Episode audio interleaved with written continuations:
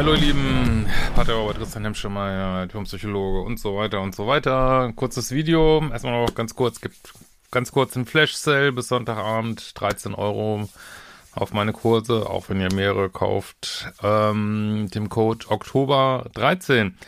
Ja, ganz kurz die Frage, was ist der Unterschied zwischen co-abhängigen und liebessüchtigen Beziehungen, weil beide können so ein bisschen Toxi sein. Äh, der Begriff wird ja auch gerne immer allgemeiner benutzt heutzutage. Ich benutze den eigentlich nur für liebessüchtige Beziehungen so richtig.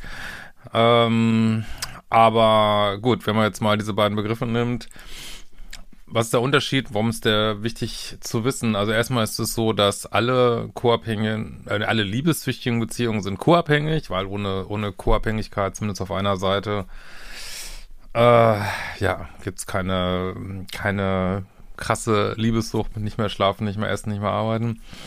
Aber nicht alle co-abhängigen Beziehungen sind liebessüchtig. Das heißt, es kann sein, dass du in einer Beziehung bist, ähm, die extrem einseitig ist, wo du mal drauf zahlst, aber du trotzdem nicht dieses Suchtding hast. Also dieses Suchtgefühl, äh, dieses drogenartige Gefühl. Und äh, ja, warum macht das einen Unterschied? Äh, also es macht einen gewissen Unterschied, weil Liebessüchtige Beziehungen sind auf gar keinen Fall zu retten, eben wegen diesem Suchtmoment. Co-Abhängige gibt es eine Möglichkeit, also wenn es jetzt einfach nur so ein bisschen unausgeglichen ist, ja, äh, dann gibt es auf jeden Fall eine Möglichkeit.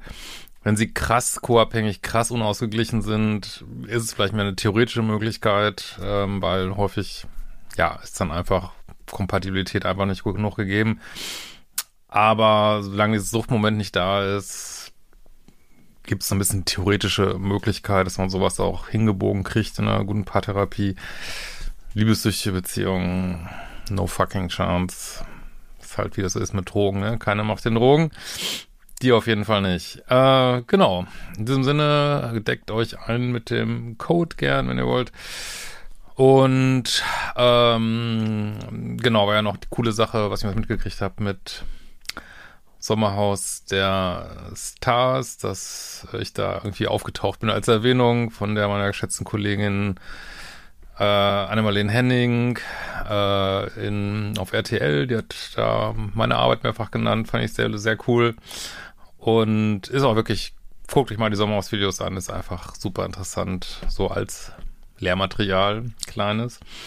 Ich finde es auf jeden Fall, ja, spannend, aber gut, ich bin auch Psychologe äh, vielleicht eine komische Vorstellung von Spannung. Wer weiß. Okay, bevor ich hier noch mehr sinnloses Zeug rede, äh, gerade ist auch Bootcamp. Wochenende, äh, morgen geht's weiter. Nächste Bootcamp ist in Zürich. Überlegen, ob wir noch eins in Berlin machen. Wenn es da Interessenten gibt, schreibt uns gern. Vielleicht äh, kriegen wir das dann noch eingebacken. In diesem Sinne, wir werden uns bald wiedersehen.